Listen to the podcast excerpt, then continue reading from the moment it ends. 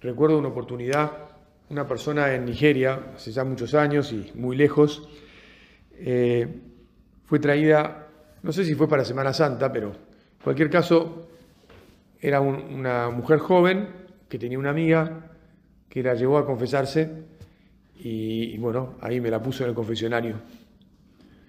Y esta chica, eh, bueno, llevaba cuatro años sin confesarse y las se las había mandado todas.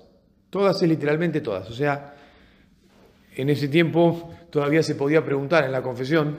Ahora es capaz que al cura, si pregunta algo, lo acusan de abuso de poder, de abuso de todo. Y entonces ya no, tiene que estar limitado hasta para ayudar a las personas a confesarse. Pero bueno, en ese tiempo todavía se podía preguntar y yo más o menos guié la, la confesión y pudo sacar todo. Y dijo todo lo que te puedas imaginar. Pero lo dijo con sinceridad, con arrepentimiento. Es más, me acuerdo muy bien que hay una, una sola cosa que no había dejado de hacer y que tal vez por eso estaba allí arrepentida, y es que no había dejado de ir ni un solo domingo a misa. Y yo me quedé muy asombrado, que como una persona que este, ha desbarrancado tanto, igual tiene el sentido religioso tan fuerte, tiene la fe tan grande, que a pesar de que no podía levantar la cabeza, digamos así, y se, y se volvía a golpear y se lastimaba a sí misma, porque, porque el que peca al primero que, que se lastimes a sí mismo, el que se aleja de Dios se hace un mal en su persona, además que ofende a Dios y ofende a los demás, ¿no? Pero, ¿qué fe que tiene? Qué bueno. Bueno, que lloremos amargamente nuestros pecados, que nos arrepintamos con sinceridad, danos el don, Señor, de arrepentirnos y que no nos preocupe, o sea, al contrario, que nos dé alegría la necesidad de arrepentirnos, la posibilidad de arrepentirnos. Qué bueno que es saber que el Señor me va a abrazar, me va a comprender, se va a poner en mis zapatos. Él sabe de nuestra debilidad y me va a besar y me va a animar a que siga caminando, a que vuelva a caminar. Yo salteé en este relato el ahorcamiento de Judas. porque ya sabes que Judas fue y se ahorcó, porque no se arrepintió. En cambio, Pedro, ya sabes que al final volvió, porque se arrepintió.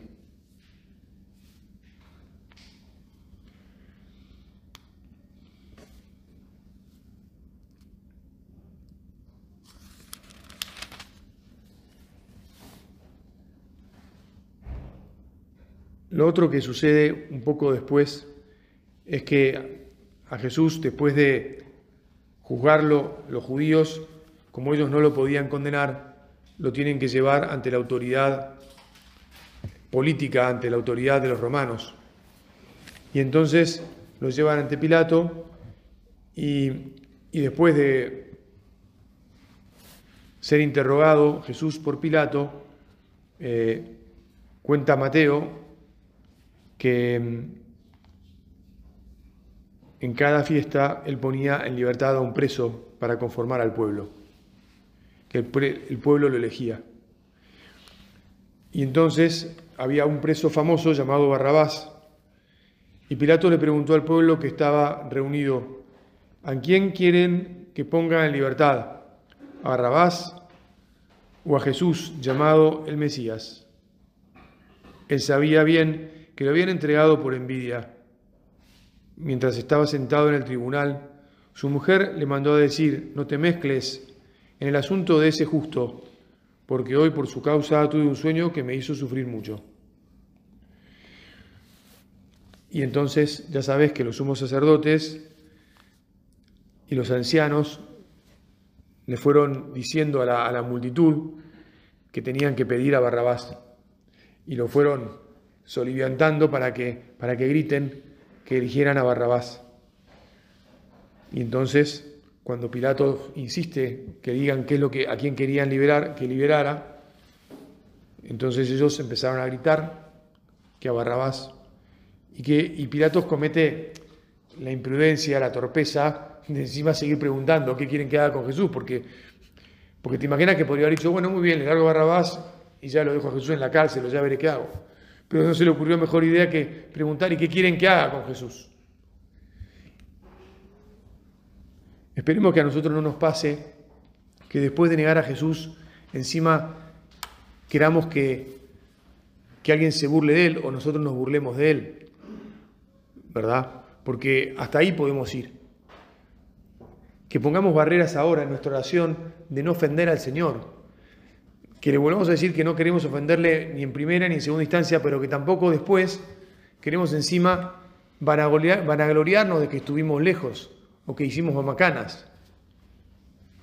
¿Vieron en esas reuniones de amigos este, donde, bueno, se ve un poco, no sé, aunque más no sea, no es que se junten a beber, pero un asado, bueno, y, cuando ya uno está medio grande, como por ahí algunos de, los que estamos aquí, entonces a, uno, a algunos se le ocurre y dice, no, porque cuando era, ¿te acordás fulano de? Y entonces empiezan a contar las macanas que se mandaron cuando eran jóvenes y se ríen y, se, hacen los cancheros y empiezan a aumentar incluso lo que haya sido para quedar más ahí. Qué triste si nos vanagloriamos. Señor, perdón, no. Todo lo contrario, ¿verdad? Bueno, estos empezaron a gritar a Jesús, crucifícalo, crucifícalo, y cada vez más fuerte. Y entonces, sabiendo que no llegaba nada, Pilatos, ya sabes, mandó traer agua, se lavó las manos delante de ellos, pretendió que era inocente de la sangre de Jesús y se los entregó para que lo crucificaran. Terrible lo que dijeron también los sacerdotes, que su sangre caiga sobre nosotros y sobre nuestros hijos. Mira hasta dónde puede llegar la dureza de nuestro corazón, hasta dónde podemos ser bestias. No solo abandonamos a Jesús, sino que nos podemos creer cualquier cosa. Nos podemos creer que, que teníamos razón y que no nos va a pasar nada. La soberbia humana es tremenda. Mira, esta predicación no es un intento de eh, que, nos pongamos a, temblar o a llorar. Es una meditación que, con la que le pedimos a Jesús, por lo menos yo le pido y pienso que todos, que nos dé un corazón como el suyo, un corazón de carne, un corazón encendido en amor que esté dispuesto a entregarse según los designios del Padre, y un corazón que no haga todas las barbaridades que ya hemos hecho o que han hecho los hombres de este mundo a lo largo de los siglos y que están todas reunidas en el relato de la pasión.